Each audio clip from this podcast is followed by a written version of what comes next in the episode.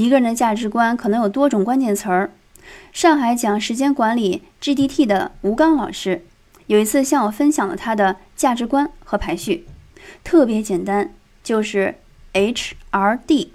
H 是 health 健康，R 是 relationship 人际关系，D 是发展 development。